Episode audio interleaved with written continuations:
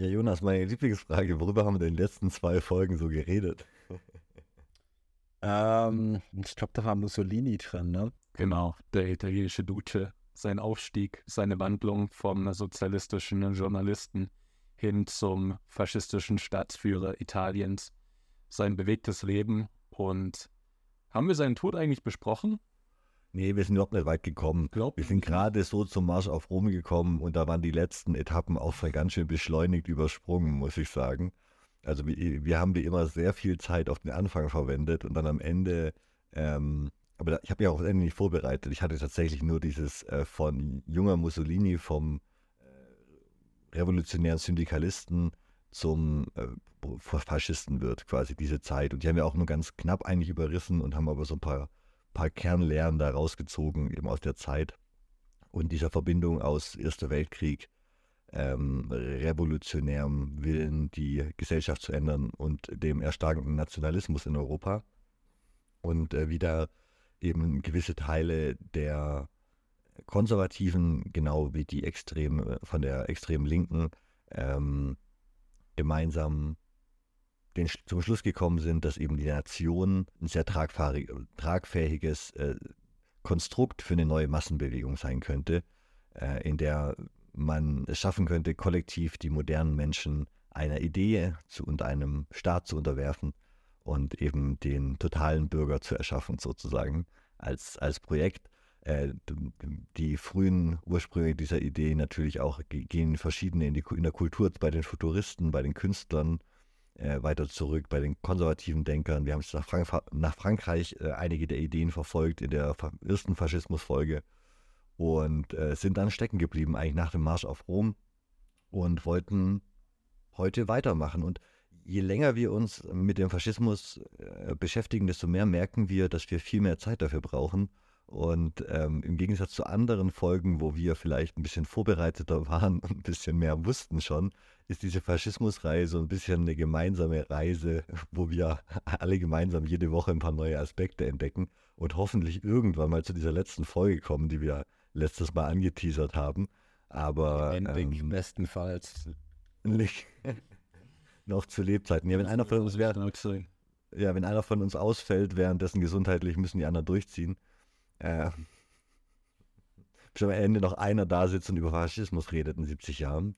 Ähm, nee, aber ich finde das Format eigentlich ganz spannend, dass wir jede Woche eben was lesen, uns da ein bisschen weiter ranarbeiten, neue Aspekte entdecken und das dann eben so mit euch teilen. Anstatt dann dieses fertige Bild zu präsentieren, genau so wahr ist, sind diese Mehrteil, diese mehrteiligen Folgen zum Faschismus halt jetzt eher ein, ein gemeinsames Entdecken und Graben und ähm, ist eher so ein kleiner Studienkreis. Genau. Ich glaube, wir haben auch noch keine vorgefertigte Antwort, keine für uns feststehende Definition ausgearbeitet, sondern recherchieren da noch in alle Richtungen und graben aus Erinnerungen aus, was wir noch so wissen, um auch ja, den Podcast so als Arbeitsprozess zu sehen, um für uns das Ganze mal zu ordnen, zu sortieren und was wir wissen irgendwie zu vergleichen und in, in Perspektive zueinander zu setzen sodass wir dann am Ende vielleicht auch ein bisschen klüger aus der Sache ähm, rausgehen. Das hoffen wir auch. Und wir, und wir werden auch mal wieder eine gut vorbereitete Folge, also nein,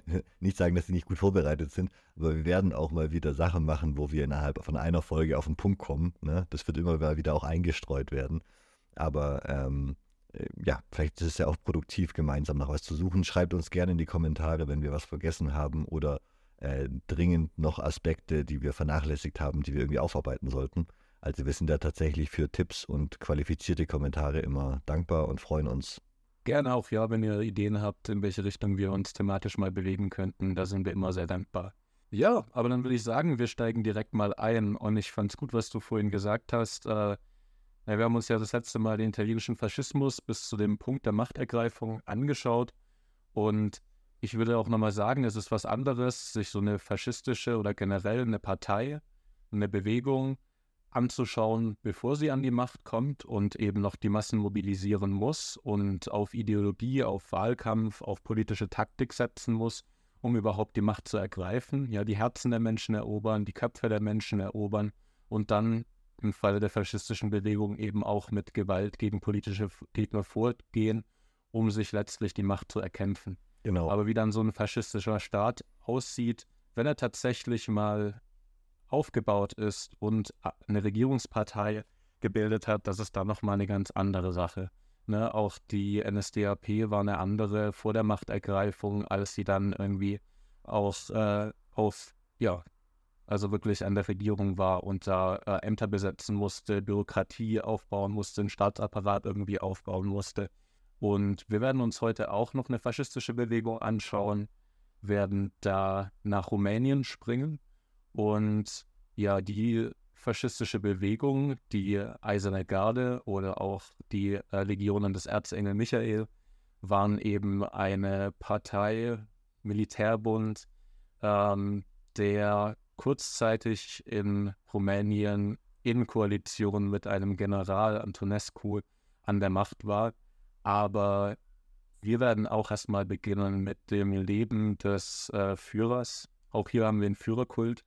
Eine Person, die im Zentrum der Macht steht und die das Charisma, die Weisheit scheinbar und äh, das Wissen besitzt, um die Menschheit, in diesem Fall in Rumänien, in ein neues Zeitalter zu befördern. Also wir, wir springen aus Italien jetzt äh, nach, nach Rumänien und äh, vielleicht später irgendwann mal zurück nach Italien. Vergesst Mussolini also noch nicht ganz, aber ähm, der muss noch ein bisschen warten. Der muss noch ein bisschen warten, ähm, genau. Und auch die ganzen Ankündigungen mit dem Spiel äh, ähm, Hitler oder Höcke, das äh, muss alles noch ein bisschen warten. Aber wir befassen uns heute mit dem Leben von Corneliu Selea Codreanu, und den von ihm gegründeten Eisernen Garden und den Legionen des Erbsengel Michael.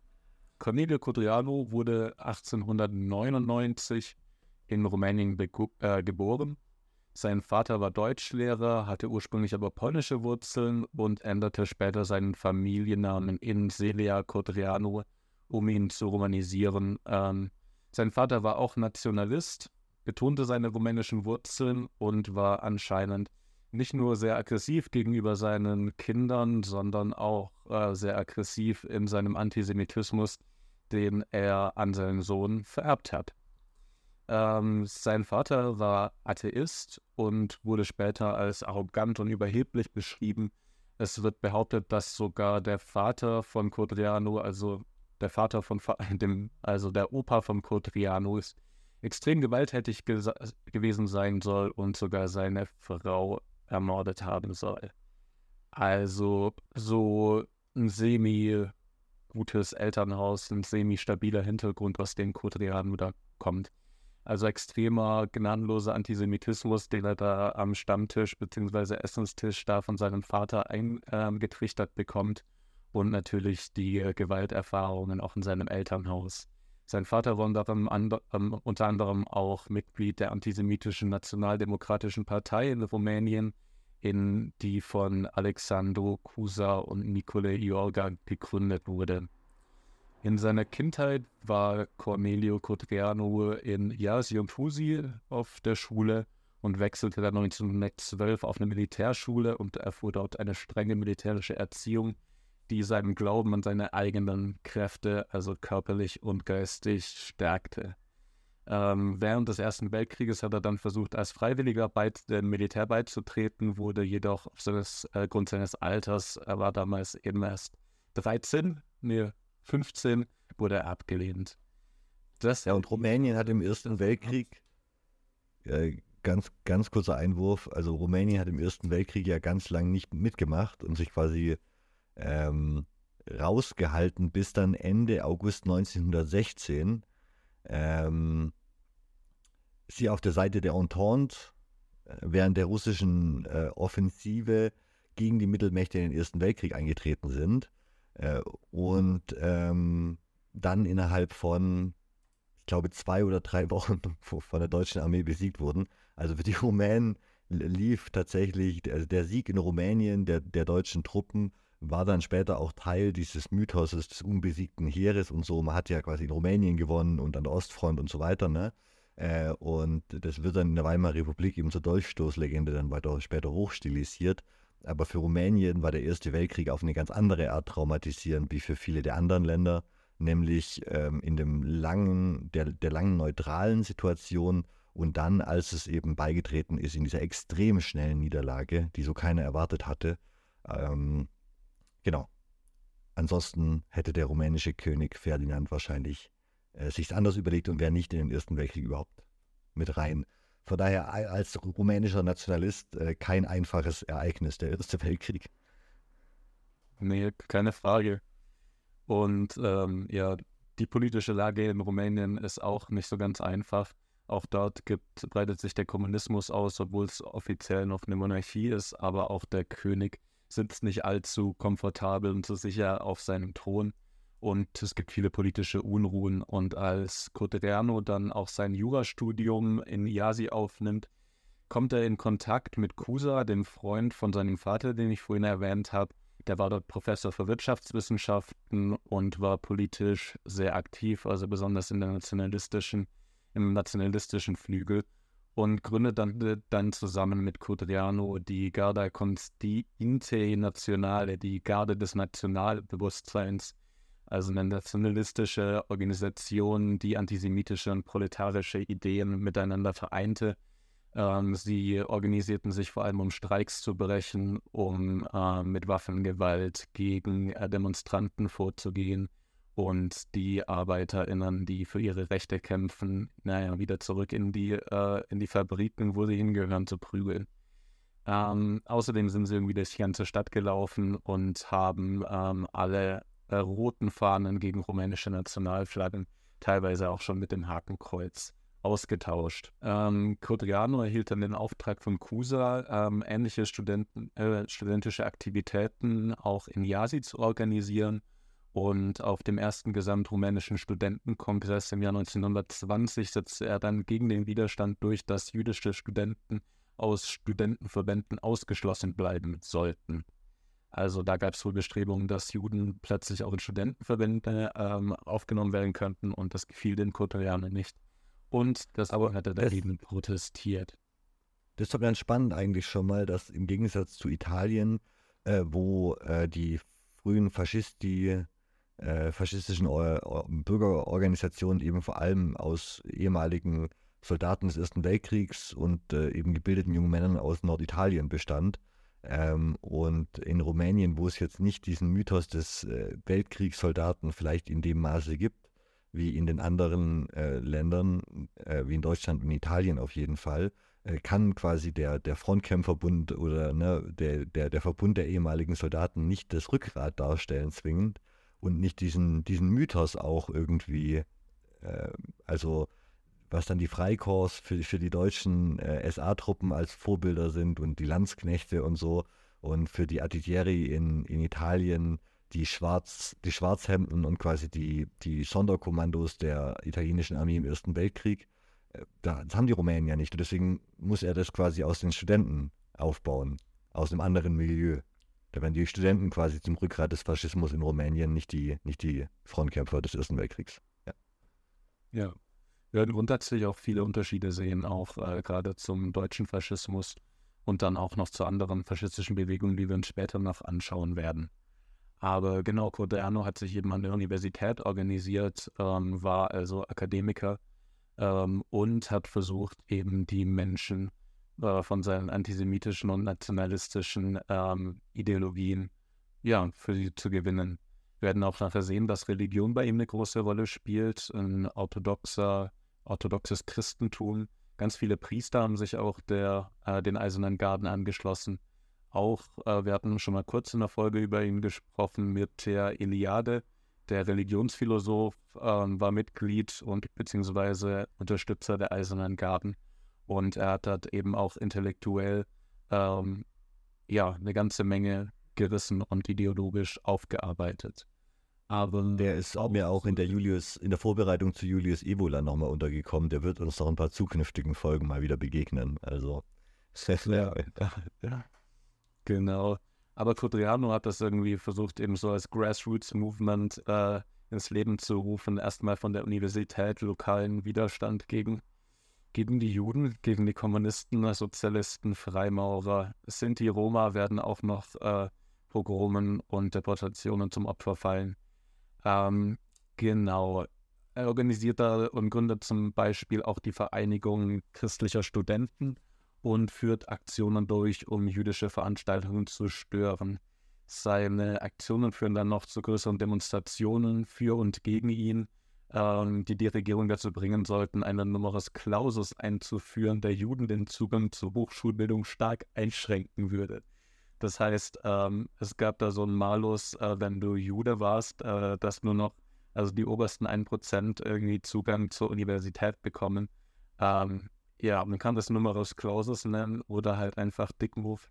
Also eine negative Quotenregel quasi. Ähm, er hat dann auch sein Jurastudium abgeschlossen und setzte sein politisches Engagement fort, aber ist dann an die Berliner Universität gewechselt, um dort noch Volkswirtschaftslehre zu studieren und auch natürlich, um internationale Kontakte gegen Juden zu knüpfen. Allerdings war er damals von den mangelnden antisemitischen Einstellungen der deutschen Studenten enttäuscht. Naja, ähm, Ber Berlin war zu der Zeit ja tatsächlich, also das war vielleicht die spannendste Zeit, in der man jeweils in Berlin sein konnte und er hat es nicht genossen, wie es scheint, sondern war darüber enttäuscht über den mangelnden Antisemitismus, den er gefunden hat. Also ähm, Das will was heißen. Ja, ich ähm, über Berlin in den 20ern müssen wir auch noch ein bisschen mehr reden irgendwann mal, aber ja, ähm, also was da alles für Gestalten unterwegs waren in diesen Straßen wenn wir uns überlegen, wer von unseren jetzigen Akteuren aus den letzten 30 Folgen in der Zeit durch Berlin gestolpert ist, inklusive Steiner und so, es ist unglaublich. Ja. Ähm, also ist in Berlin, die Deutschen sind ihm zu wenig antisemitisch und äh, Just hört da, dass wirklich historisch kein Problem war. Geht raus, also äh, muss man sich, also muss man sich keine Illusionen machen. Äh, das war also eine der Konstanten in der deutschen Geschichte. War auf jeden Fall der weit verbreitete Antisemitismus und wenn einem der nicht genügt, dann hat man schon auf jeden Fall, da hat sein Vater auf jeden Fall ganze Arbeit geleistet bei der Erziehung von ihm, sag ich mal. In Antisemitismus eingeprügelt. Scheiße. Codriano hat dann immer mehr gemerkt, dass er auch mit einigermaßen friedlichen, demokratischen, äh, in Anführungszeichen, Mitteln nicht mehr weiterkommt und hat dann auch nicht nur den Straßenkampf gesucht, der damals eigentlich noch als legitimes politisches Mittel galt, sondern ihm ging es dann auch darum, ähm, wichtige Persönlichkeiten und also jüdische und auch christliche Politiker und Persönlichkeiten zu ermorden. Darunter un unter anderem den Minister für Arbeit oder auch den Agrarminister Rumäniens. Außerdem wollten sie rabbinische Führer, jüdische Bankiers und Redakteure liberaler Zeitungen ausschalten. Ihr Plan wurde allerdings aufgedeckt und sie wurden verhaftet. Also Codriano und ich glaube sieben andere ähm, seiner Komparsen. Hatte er da schon jemanden erschossen oder war das quasi, wurde es vorher aufgedeckt? Es wurde davor ausgedeckt, aufgedeckt, aber er schießt, er schießt später noch ein. Wir kommen gleich dazu. also, ja.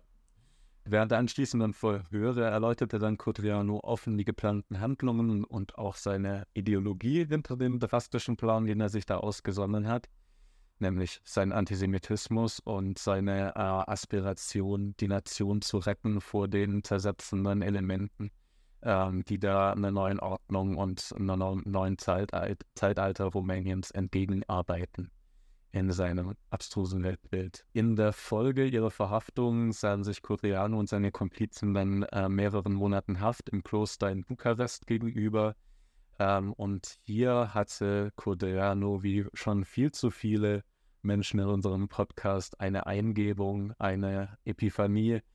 Ähm, nämlich in seiner Gefängniszelle hängt ein, ähm, ein Gemälde von dem Erzengel Michaels, das ihn nachhaltig beeinflusst und das er als ja, Erweckungsereignis beschreibt ähm, und ihm verdeutlicht hat, dass er als Auserwählter, wie der Erzengel Michael, die ähm, Mächte des Bösen, die Schlange in Form der Juden, Freimaurer, Jesuiten, ähm, allem, was spaltet und was seiner Ideologie im Weg stand, zu töten.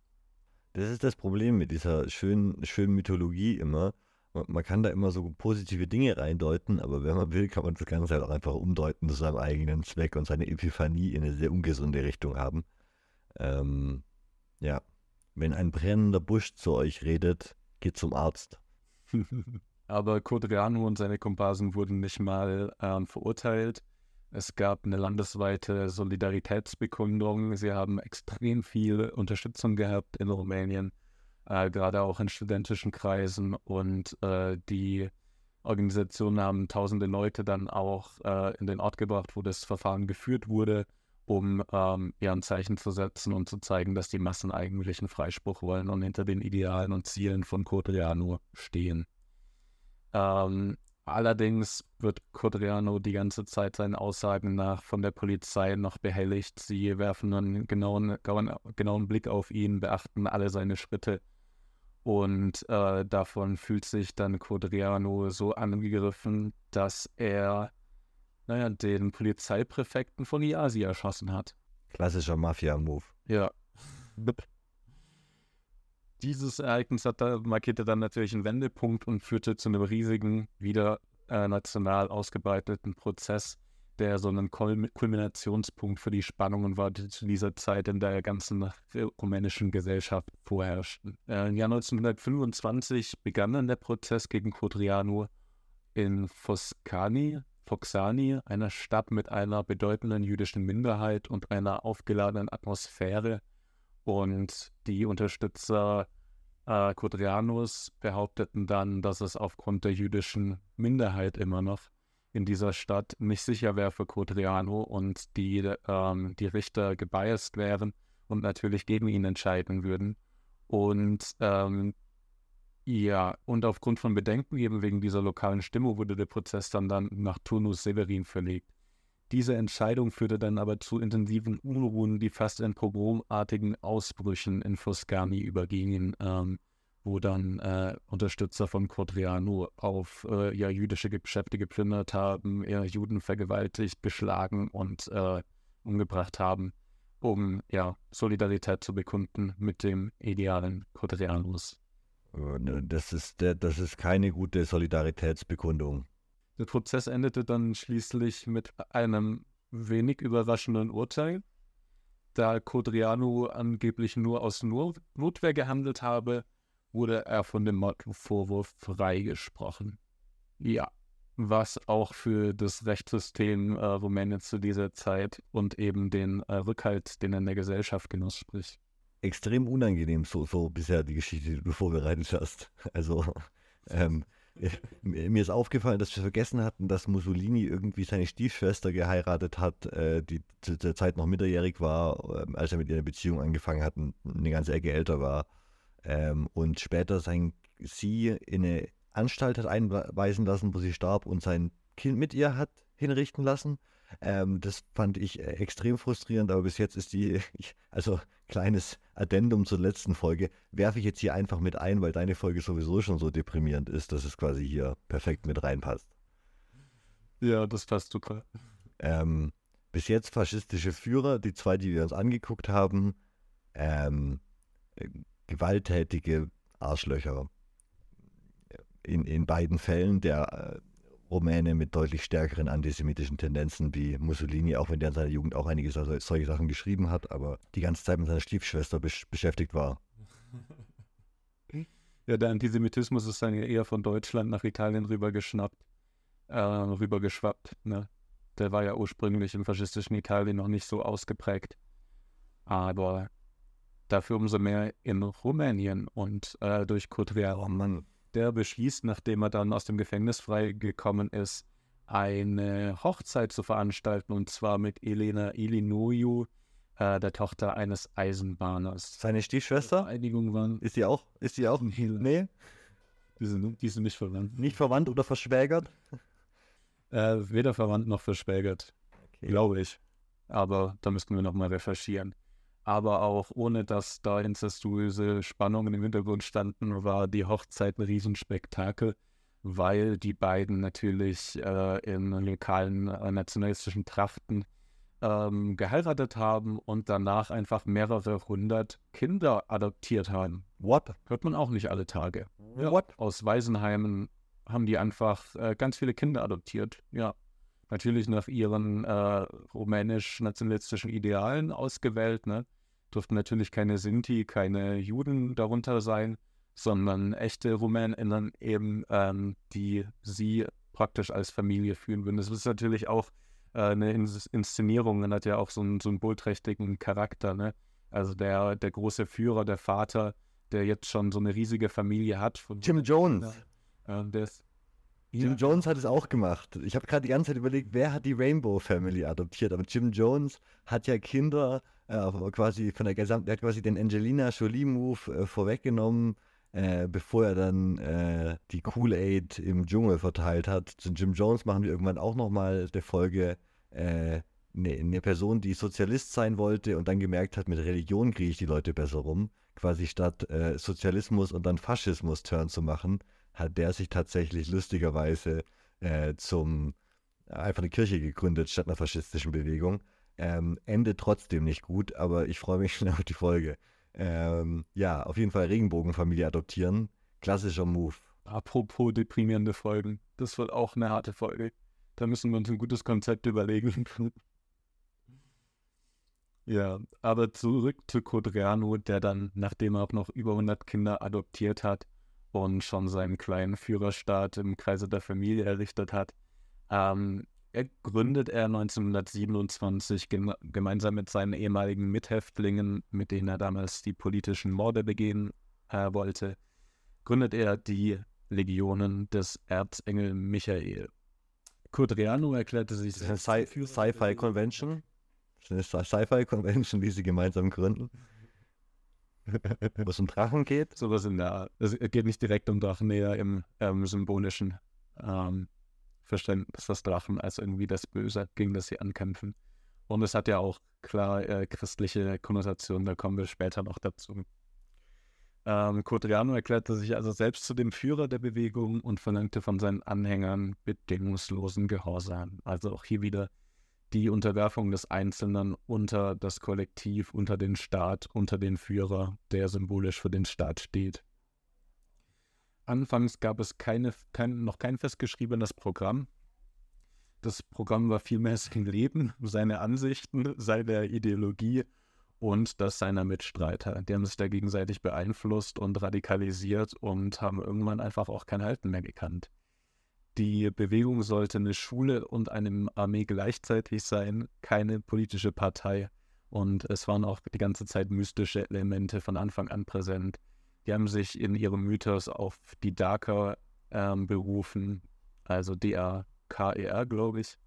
Ein ähm, mystisches Volk, auf das sie ihre Herkunft äh, zurückführen, das an, in dem rumänischen Staatsgebiet, das da, damals natürlich auch noch anders vorhanden war, äh, gelebt hat und das über die Zeit verwässert wurde durch ausländische Elemente, durch, äh, ja, was sie auch Rassenschande genannt haben. Und dieser Mythos wurde bei ihnen untermauert von so christlichen Mythen. Deswegen auch das Symbol äh, des äh, Erzengel Michael als treuer, treuester Heerführer Gottes, der Gottes Plan auf Erden ausführt und die Legionen des Bösen zerstören wird. Ja. Die Bewegung hat auch eine Uniform gehabt. Uniformen auch ganz wichtig im Faschismus ähm, Gemeinschaft schaffen durch gleiches Aussehen, durch gleiche Riten, durch gleiche Lieder, die gesungen werden, durch gleiche Mythen, die erzählt würden, werden, durch gleiche, ähm, ja, durch eine ähnliche Sprache und gewalttätige Akte, die zusammenschweißen. Ja, die Bewegung hat sich eben grüne Hemden zugelegt als Erkennungsmerkmal und haben auch eine Zeitschrift gekapert, die Pamantul Stramusesek die Erde der Ahnen, die zweimal im Monat erschien. Codriano versuchte sich zunächst ganz der Bewegung zu widmen, aber Geldmangel zwang ihn im Herbst 1928 dann doch eine, Reich eine Rechtsanwaltskanzlei zu eröffnen. Der Arme. Ja. Muss Rechtsanwalts werden. aber aus seiner Rechtsanwaltskanzlei schwingt er sich im wahrsten Sinne des Wortes auf einen weißen Schimmel und reitet dann von Ort zu Ort, auf den, von Dorf zu Dorf, über Stock und Stein ähm, und versucht, Anhänger für seine politische Bewegung zu finden, weil er, auch wenn er von der äh, Demokratie enttäuscht ist, in der, den Möglichkeiten der Demokratie einen Weg sieht, an die Macht zu kommen und grundlegend was zu ändern. Und also wirklich seine, ähm, seine Wahlkampfveranstaltungen sehen wirklich so aus, dass er von Ort zu Ort in einem Pferd einreitet und den Leuten von seinen antisemitischen äh, Halluzinationen und äh, seinen nationalistischen äh, Visionen erzählt. Ja. So ein faschistischer Wanderprediger. Ja, ganz genau. Im Frühjahr 1930 gründete Codriano dann die Eiserne Garde, die Garda dei Fier. Diese Organisation war als nationale Einheit konzipiert, die die Legionärsbewegung als Kern hatte, aber auch andere antisemitische und nationalistische Gruppen mit einschloss. Obwohl Codriano der unumstrittene Führer war, wurden die Begriffe Eiserne Garde und Legionärsbewegung dann oft synonym verwendet. Ähm, wie gesagt, sah er dann immer die Möglichkeiten noch über die, über die Teilnahme an Wahlen den Weg zur Macht hinzubekommen, sich den Weg zur Macht zu ebnen, obwohl er die Demokratie eigentlich ablehnte. Bei den Parlamentswahlen von 1931 und 1932 trat er dann mit seiner Liste an und gewann einige Sitze im Parlament. Er forderte ehrliche Arbeit von Amtsinhabern und die Wiedereinführung der Todesstrafe für die Veruntreuung öffentlicher Gelder oder Schädigung nationaler Interessen. Also klassisch populistische Themen. Quadrano ähm, wurde von seinen Anhängern als willensstark, freundlich und energisch beschrieben, war nicht nur eine charismatische Persönlichkeit, sondern eben auch ein Führer der nationalistischen Jugend. Obwohl er nicht als herausragend intelligent galt, verstand er seine Anhänger zu begeistern wurde schnell als unumstrittener Leiter, äh, Führer anerkannt. Äh, sein persönlicher Lebensstil war asketisch und ähm, den propagierte er auch und wollte den auch in, seiner Le in seinen Legionen durchführen. Über 14 Jahre vermied er Theater, Kino, Bierkneipen, Bälle und andere vergnügliche Aktivitäten, weil getrieben von klassischen moral moralischen Vorstellungen biblischen Moralvorstellungen, ähm, orthodoxen und äh, konservativen Moralvorstellungen. Und äh, alles, was diesem widersprochen hat, wie Theater, Kino, Kneipen, Bälle, überall, wo es vergnüglich zuging, äh, das stand, war ihm zuwider. Also auch so ein Asket wie Hitler ein bisschen, der ähm, kein Bier mochte. Beziehungsweise beide mochten kein Bier. Groß, große Gefahr, Jonas, du magst kein Bier, vielleicht bist du Faschist. Ja? Ne? Ich mag Bier, ich bin fein raus. Ich auch, Gott sei Dank. Ja, aber in seiner Ideologie, die er immer weiter ausgearbeitet hat, war der Kern doch immer wieder diese Rückkehr zu dem Antisemitismus. Aber in seinem Antisemitismus, es war, äh, sein Antisemitismus war ein eher ökonomischer Antisemitismus. Er glaubte, dass die Jüde, jüdische Minderheit hinter einem koordinierten Plan steckt, um die Rumänen und andere Völker zu unterdrücken und zu versklaven. Die liberale Presse, Demokratie und vor allem auch der Kommunismus waren seiner Meinung nach Instrumente, die von den Juden genutzt wurden. Also auch der Kommunismus war nicht einfach Kommunismus, sondern der Kommunismus war jüdisch, wie wir es auch oft eben sehen. Auch im Nationalsozialismus wurden Kommunismus und, ähm, und äh, Judentum gleichgesetzt. Ähm, er machte die Juden verantwortlich für fast alle Probleme im Land, für die ökonomischen, sozialen und schrieb ihnen negative Eigenschaften zu. Entwickelte, wie wir es auch in anderen äh, faschistischen Bewegungen sehen und gesehen haben, eine Blut- und Bodenideologie im Hinblick auf Rumänien, die mit seiner Theorie der jüdischen Infiltration verbunden war. Ähm, er strebte eben die Idee eines neuen Menschen an, er war auch Nietzsche-Fan und äh, sah in diesen neuen Menschen ähm, ja die Möglichkeit, das alte System zu überkommen und den neuen Menschen zu schaffen, der auch den, die, den jüdischen Einfluss auf den Markt zurückdrängen würde. Nach seiner Meinung hatten die Juden die Rumänien aus den wichtigsten wirtschaftlichen Positionen verdrängt. Am 29. September 1935 rief er eine Schlacht für den legionären Handel ins Leben. Er behauptete, ähnlich den Nationalsozialisten in Deutschland, nur der jüdische Handel sei profitorientiert. Dem stellte er einen legionären oder christlichen Handel gegenüber, der auf fairen Preisen, guter Qualität und Ehrlichkeit beruhen sollte. oh Mann. Auf dieser Basis entstanden dann auch in den nächsten Jahren Restaurants, Läden und Genossenschaften. Ähm, also ähnlich wie bei der Anthroposophie äh, sprießen da auch Unternehmen aus dem, aus dem Boden, die ähm, ja von der Ideologie geprägt sind, aber auf den ersten Blick vielleicht äh, unter dem Radar fliegen. neben der Popularisierung dieser legionären Ideen und der Veränderung ähm, jüdischer Unternehmen sollte die, sollten diese Einrichtungen eben auch Geld für die Bewegung erwirtschaften, die dann auch äh, militärisch genutzt werden könnte, ne? auch Waffen, ähm, irgendwelche Räume buchen, Unterkünfte, Leute in Untergrund verschwinden lassen oder Bestechungsgelder. Dafür brauchten die natürlich auch Geld. Und letzten Endes wollten sie natürlich auch an die Macht. Und äh, das ging natürlich auch über nur über äh, die Finanzierung eines Wahlkampfes. Ähm, ähnlich wie in anderen faschistischen Bewegungen etablierte Codreanu auch so einen Märtyrerkult und betonte den Opfergedanken in seiner Bewegung. Also es ging darum, dass sich der Einzel Einzelne im wahrsten Sinne des Wortes für das Kollektiv opfern muss, opfern kann, wenn es das erfordert. Und äh, bei öffentlichen Veranstaltungen wurden die äh, Namen der Gefallenen gerufen, worauf die Anwesenden antworteten, hier. So erzählen es die Legenden. Also der heroische Tod im Kampf gegen das Böse war hier auch einer der Mythen, die zu dieser äh, faschistischen Idee gehörten. Ein bemerkenswerter Unterschied zur Norm, ähm, also in Bezug im Vergleich zu anderen faschistischen Bewegungen, lag aber in der tiefen religiösen, religiösen Verwurzelung seiner Bewegung im rumänisch-orthodoxen Glauben. Die Benennung nach dem Erzengel Michael sollte der Bewegung eine religiöse Legitimität verleihen.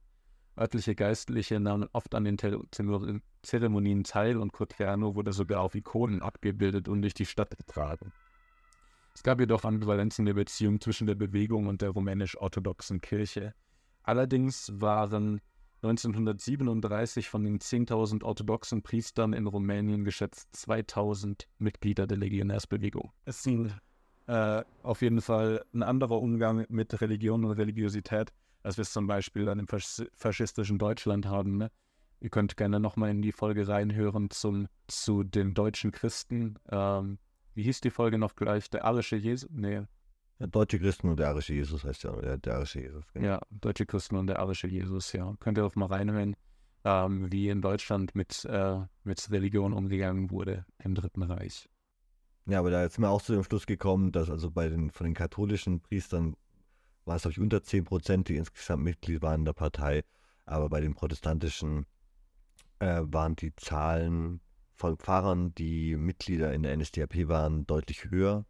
Jetzt nicht ganz so hoch wie in Rumänien, aber ich glaube, na, die, was waren die? 60 Prozent der Parteimitglieder waren in der Kirche. So war es. Genau, also Kudrianos Ziel war es, die Demokratie in Rumänien zu beseitigen, nachdem sie durch die Demokratie an die Macht kommen. Und es sollte einen autoritären Staat, ähm, und er wollte einen autoritären Staat mit einer orthodox-christlichen Führung errichten. Diese Führung sollte aus einer moralisch reinen Elite bestehen, die sich durch Kooptation erneuern würde. Die Monarchie sollte jedoch erhalten bleiben. Ähm, die Eisernen Garden und Codriano betonten eine Art spirituellen Nationalismus, der eben eng mit den orthodoxen religiösen Vorstellungen in Rumänien verbunden war. Sie glaubten an die Notwendigkeit, ein reines und in Anführungszeichen aufgeräumtes Rumänien zu schaffen, das frei von Einflüssen war, die sie als schädlich ansahen, darunter vor allem Juden. Cruderanus selbst ließ sich dann von den Anhängern eben als der Archetyp, als der Prototyp dieses neuen Menschen, den er erschaffen wollte, darstellen. Ähm, e-, eben als moralisch, ähm, nach moralischen Prinzipien, nach Rationalität und nach Stärke ausgerichtet, ähm, ein ausgerichteter Führer. Und auch seine Eigenschaften, die ihm zugeschrieben wurden, wie Schönheit und männliche Stärke, spielen in diesem Bild auch eine Rolle. Also auch wenn ihr mal Bilder googeln, wollt, ähm, ist schon ein ähm, sehr charismatischer, sehr, sehr, charismatischer Typ. Ich kann mir schon vorstellen, wie der die, äh, die Massen um den kleinen Finger gewickelt hat.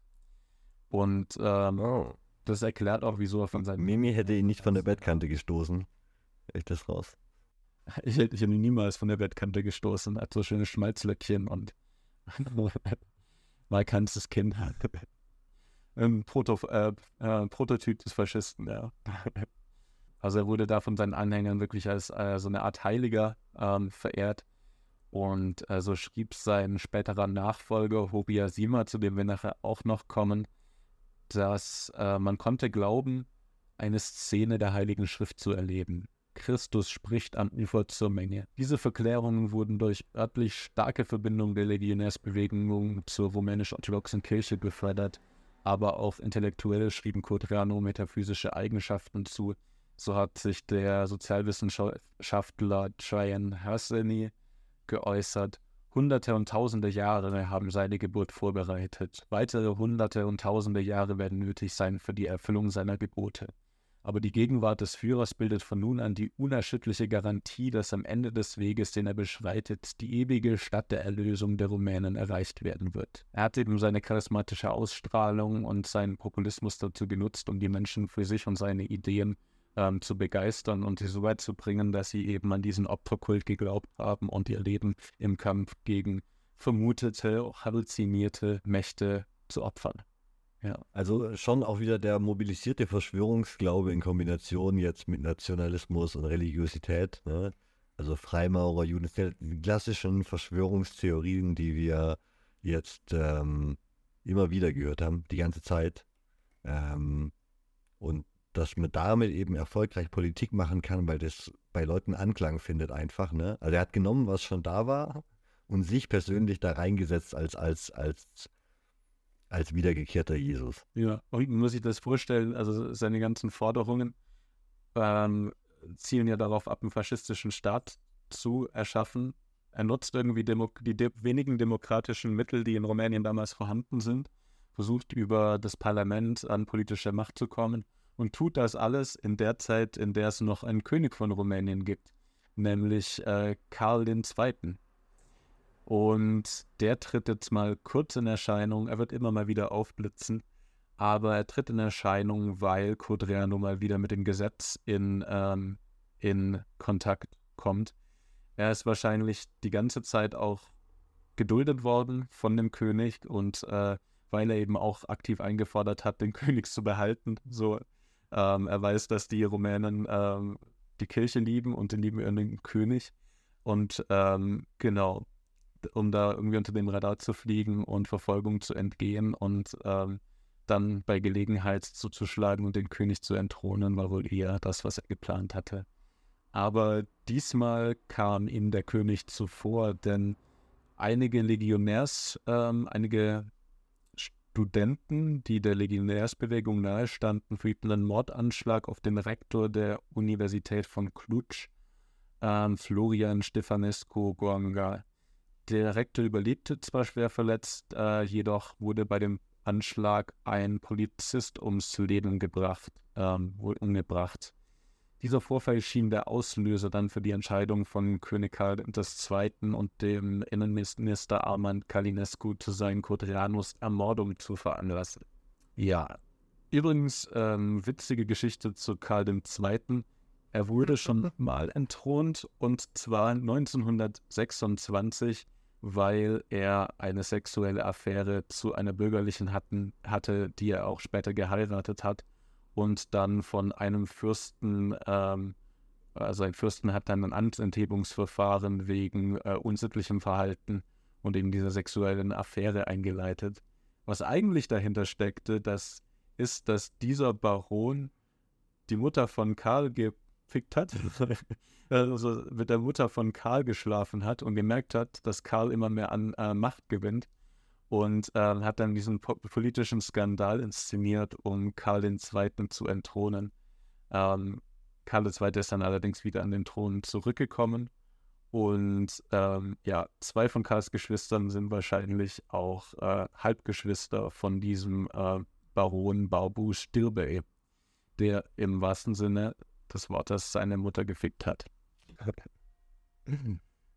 Aber es wird behauptet von Karl II., dass Codreanu anscheinend äh, versucht hat zu fliehen, äh, als er gefangen genommen wurde und wurde dann erschossen. Also Codreanu wird am 30. November 1938 erschossen. Das ist doch jetzt mal ein schnelles Happy End zur Geschichte. Oh, da können wir jetzt alle mal aufmachen. ganz kurz.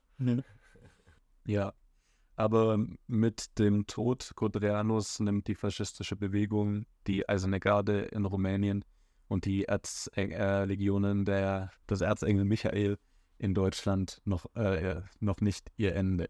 Leider. Ähm, nämlich war ja von Anfang an die, äh, die angebliche, der angebliche Fluchtversuch relativ unglaubwürdig. Also die Menschen wussten, dass Codreanu irgendwie unliebsam geworden ist und jetzt einfach gehen musste und umgebracht wurde. Und ähm, die, ja, die rumänische Presse hat relativ, relativ unemotional äh, gleichgültig auf die Ermordung Codreanus reagiert, weil sie eben auch noch äh, Royal äh, Monarch von äh, dem König, von dem König äh, kontrolliert wurde. Aber leider hat äh, nach dem Tod der Faschismus und die Eisernen Garden nicht an Zustimmung, an Unterstützung verloren. Ganz im Gegenteil, nach dem Mord an Codriano bzw. der inoffiziellen Hinrichtung durch Karl gab es immer mehr politische Unruhen. Die Leute wussten, dass die Erzählung von dem äh, Fluchtversuch ähm, unglaubwürdig war. Und ähm, ja, ein Führer, nämlich Sima, drängte dann in, in den Eisernen Garten an die Macht. Ähm, die Nachricht von Tod Codrianus hat auch Sp zu Spannungen zwischen Rumänien und dem Deutschen Reich geführt weil ähm, natürlich äh, Codreanu Hitler-Fan war und ähm, auch Gelder aus Deutschland äh, erhielt. Und Hitler fürchtete, dass ihm die Zustimmung zum Mord zugeschrieben werden könnte, nachdem König Karol ihm kurz zuvor einen Besuch abgestattet hatte. Und davor hatte er Angst, weil er eben äh, Angst, äh, hatte eben äh, Angst gehabt, dass die Eiserne Garden ähm, das als Verrate nehmen und ihn nicht unterstützen. Und es war für ihn ganz wichtig, weil ja auch ähm, Rumänien dann in den Krieg auf oder ähm, mit den Achsenmächten in den Zweiten Weltkrieg eingestiegen ist. Ähm, die meisten führenden Mitglieder der Eisernen Garden ähm, waren damit tot oder inhaftiert. Mit Kodrian wurden auch noch, ich glaube, zehn weitere seiner engsten, äh, engsten Genossen umgebracht, was die Handlungsfähigkeit der verbliebenen Mitglieder dann stark einschränkte. Einige Mitglieder sind ins Ausland geflohen, darunter eben Horisima, der sich im Machtkampf um die Nachfolge Kodrianus durchgesetzt hatte. Sie haben eben dann nach Möglichkeiten gesucht, Kodrianus Tod zu rächen und die Eisernen Garden an die Macht zu bringen. Die Lage änderte sich dann, als die Eisernen Garden eben unter Horisima kurzzeitig 1940 ähm, unter Karol ähm, König Karl II. und dann ab 6. September 1940 unter Marschall Ion Antonescu an der Regierung beteiligt wurde. Also der König hat mehr oder weniger abgedankt und hat die Regierung an den Marschall Antonescu und Horisima, Horia Sima abgegeben, die sich das untereinander aufgeteilt haben. Ähm, also das Militär unter Antonescu und die Eisernen Garden als äh, verlängerter Arm des äh, und politischer, ideologischer Arm des Militärs haben zusammen die Regierung äh, gebildet, also eine Art Militärdiktatur. Ich glaube, es ist ein Legionärstaat. Ah ja, genau. Im September 1940 äh, dankte eben König Karl II. ab und die Eiserne Garde ging eine angespannte politische Allianz mit General Ion Antonescu ein, wodurch der sogenannte Nationallegionärstaat entstand. Oyasima konnte aus dem Exil zurückkehren und stieg als stellvertretender Ministerpräsident sogar in die neue Regierung auf. Und er übernahm in Rumänien wieder die Führung der Eisernen Garden. Ähm, er hat fünf seiner engsten Legionäre zu Ministerposten im Nationallegionärstaat ernannt und Mitglieder der Eisernen Garden haben auch Führungspositionen als Präfekten in den Verwaltungsbezirken Rumäniens übernommen. Die Zeit war geprägt von extrem vielen xenophoben und antisemitischen Angriffen, die äh, von den territorialen Abtretungen Rumäniens im Sommer 1940 ausgelöst wurden. Die Partnerschaft zwischen Simon und Antonescu war nicht nur angespannt, sondern beging dann, er begann dann aber langsam auch zu bröckeln. Antonescu war frustriert von der Eisernen Garde und sagte, es hat Zeit für Ordnung und Legalität weil die Eiserne Garde eben auch dafür bekannt war, Pogrome ähm, anzurichten, ähm, Leute einfach zu deportieren und umzubringen. Sima konnte zudem nicht die volle Unterstützung seiner deutschen Verbündeten gewinnen, die Zweifel an der Fähigkeit der Legionäre hatten, das Land effektiv zu regieren. Also als Schlag- und Stoßtrupps waren sie effektiv und als Unterstützung, um ähm, faschistische Staat zu errichten, aber ähm, die Deutschen und, äh, haben die Eiserne Garde eben nicht als regierungsfähig angesehen. In dieser Zeit verschlechterten sich äh, auch die Zustände in Rumänien. Es gab Infrastrukturprobleme und ein riesiges Erdbeben im November. Zudem noch schlechte Ernte und Unzufriedenheit in der Bevölkerung. Und das alles hat dann äh, dazu geführt, dass sich die Unzufriedenheit immer mehr gegen die Eisernen Garten und Turisima und deren äh, Gewaltherrschaft errichtete. 1941 kam es dann noch immer mehr zu Spannungen zwischen Antonescu und Sima, die schließlich im Januar 1941 in die sogenannte Rebellion der Legionäre mündete. Antonescu hat daraufhin Hitler aufgefordert, zwischen der rumänischen Regierung, also ihm und dem Militär, und der Eisernen Garde zu wählen. Hitler hat sich dann für Antonescu entschieden und die Legionäre wurden brutal unterdrückt. War, war, das dann so was ähnliches wie die Entmachtung der SA in Deutschland? Oder wie muss man sich das vorstellen? Ich, ich denke, der Vergleich, der passt ganz gut. Ja. Es gab dann so eine Nacht der langen Messer und ähm, die Kader wurden ausgeschaltet. Ja. Genau, der, der Auslöser für, dass die Spannungen dann eskalieren, waren nicht nur die regelmäßigen Pogrome, und äh, Morde und Vergewaltigungen an den äh, jüdischen Minderheiten in Rumänien, sondern ähm, die Spannungen sind dann eskaliert, als es einen Mord, einen ungeklärten Mord an einen Major der deutschen Militärmission in Rumänien 1941 gab. Und das führte zu einer Reihe von dramatischen Ereignissen, die dann das Land in Aufruhr versetzten.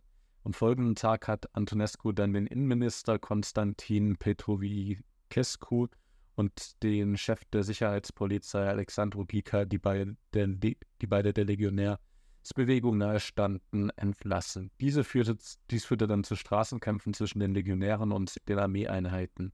Die Situation verschärfte sich, als eine Gruppe von Legionären Zeitungsredaktionen und Te Telefonzentralen besetzten und über Radiosender deutsche Truppen um Hilfe baten. Am 22. Januar erreichten die Kämpfe dann ihren Höhepunkt. Gleichzeitig brachen in jüdischen Vierteln von Bukarest Pogrome aus, begleitet von Plünderungen und Brandschatzungen. Offiziellen Berichten zufolge verloren 150 Juden ihr Leben. Einige von ihnen wurden in einem Wald bei Jilawa erschossen. Antonescu griff am Abend des 22. Janu Januars ähm, hart durch und schickte Panzer um Straßenbarrikaden zu beseitigen und die Kämpfer forderten und die Kämpfe forderten eben viele Menschenleben, darunter eben vor allem auch Opfer von Pogromen.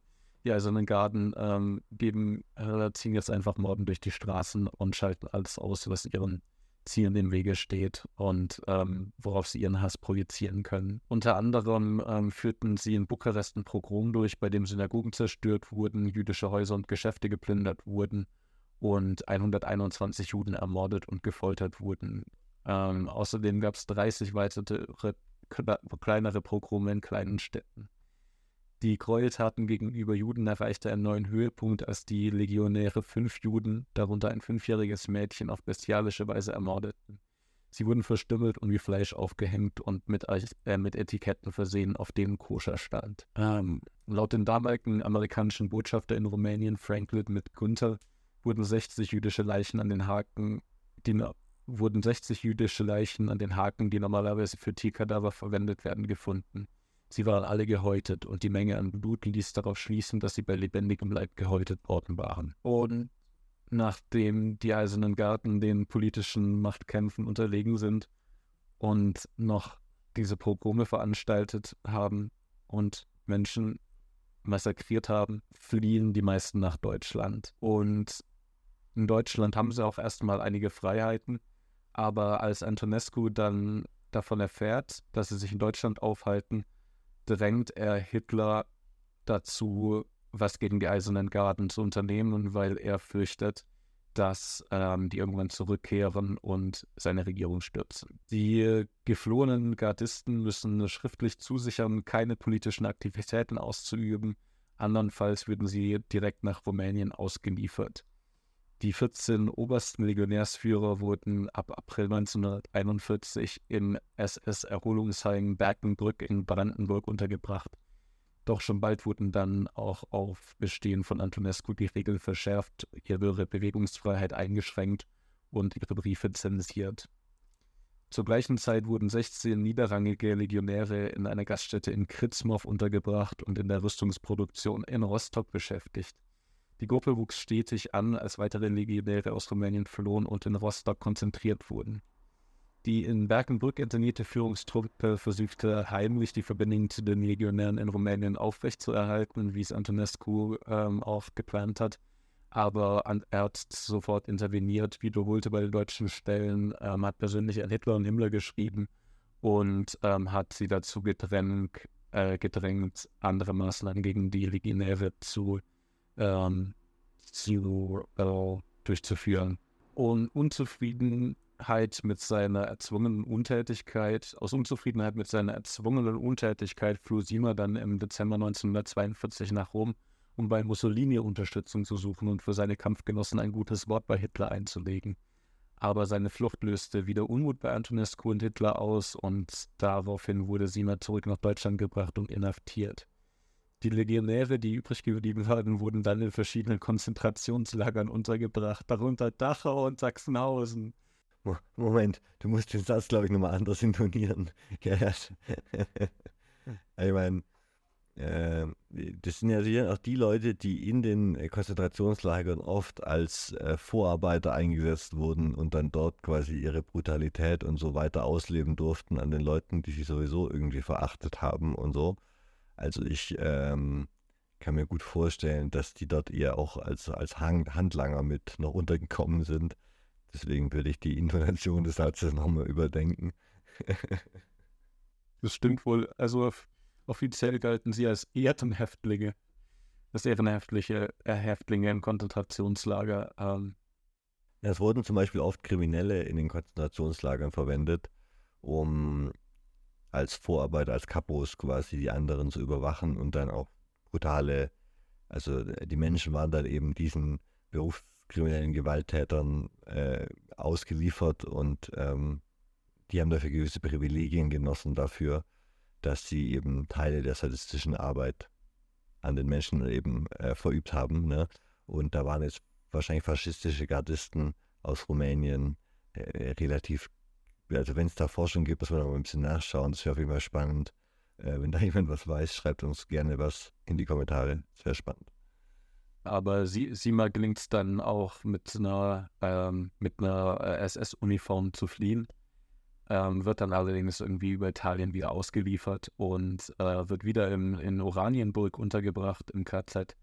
Als sich die politische Lage allerdings dann ändert und Rumänien dann am Ende des Zweiten Weltkrieges den Alliierten beitritt, ähm, versucht dann äh, Himmler äh, beziehungsweise versucht dann Deutschland Sima wieder dafür zu gewinnen, ähm, faschistische Propaganda in Rumänien zu äh, betreiben und die, das Land davon zu überzeugen dass sie auf der falschen Seite des Weltgeschehens stehen und äh, ihre antisemitischen Ideale nicht verraten dürfen, äh, für die die Eisernen Garten in Rumänien stehen.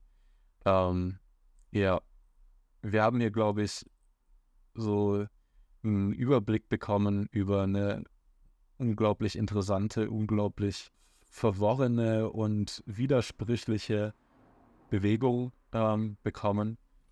Äh, ja, und unglaublich brutal. Also die, du hast da heute auf jeden Fall Abgründe aufgemacht, die ich nicht erwartet hatte. So.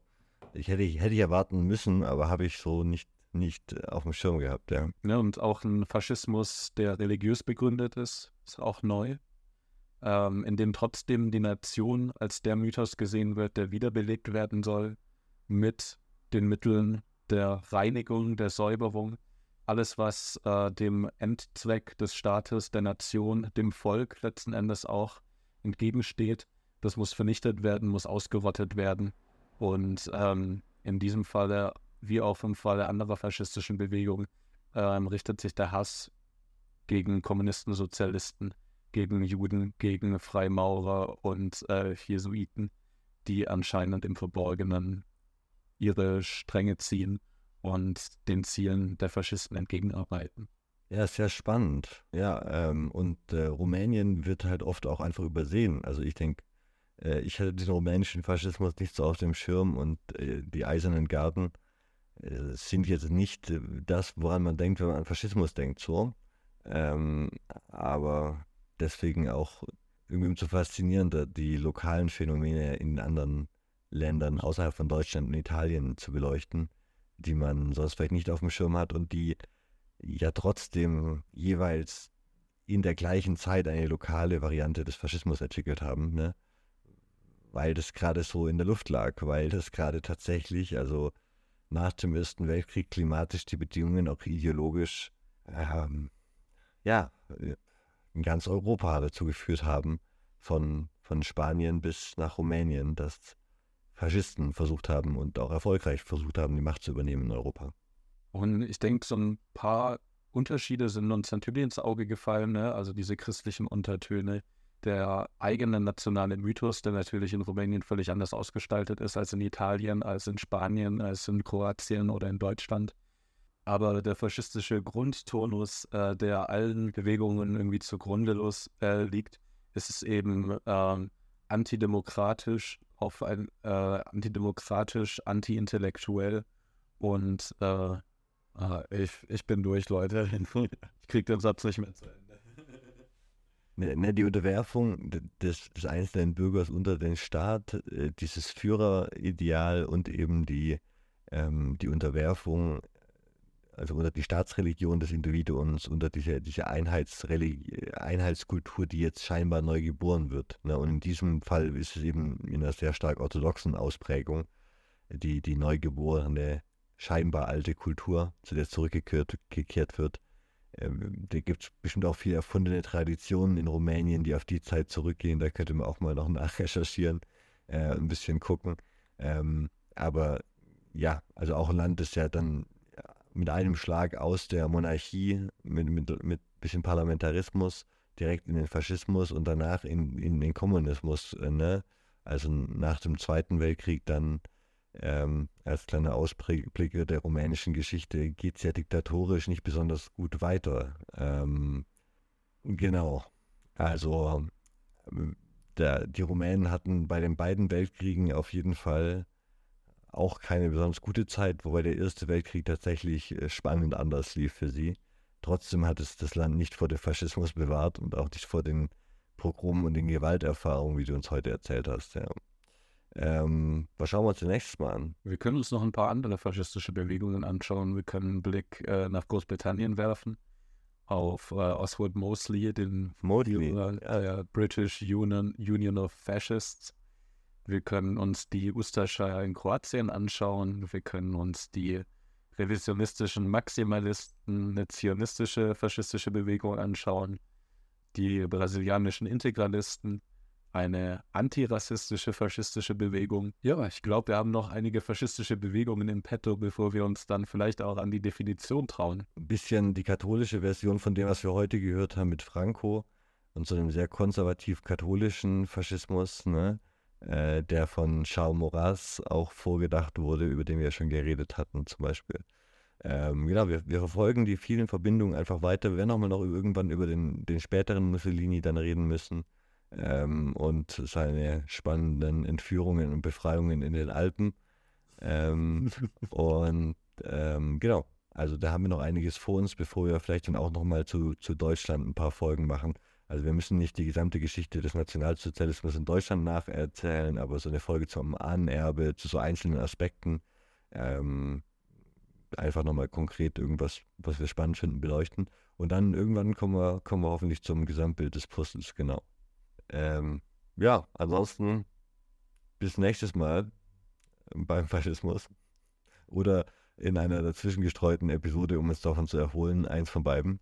Ähm, und äh, ja, sollen wir noch irgendwas zum Ausgleich sagen? Fühlt sich irgendwie falsch an, nach, nach fünf Sternen zu fragen und einer guten Bewertung und Patreon-Follower nach der Folge. Von daher ähm, können wir das ja mal weglassen einfach. Ja, bitte. Bitte, lassen wir weg. Macht's gut. Bis nächste Woche. Vielen Dank fürs Zuhören. Ciao.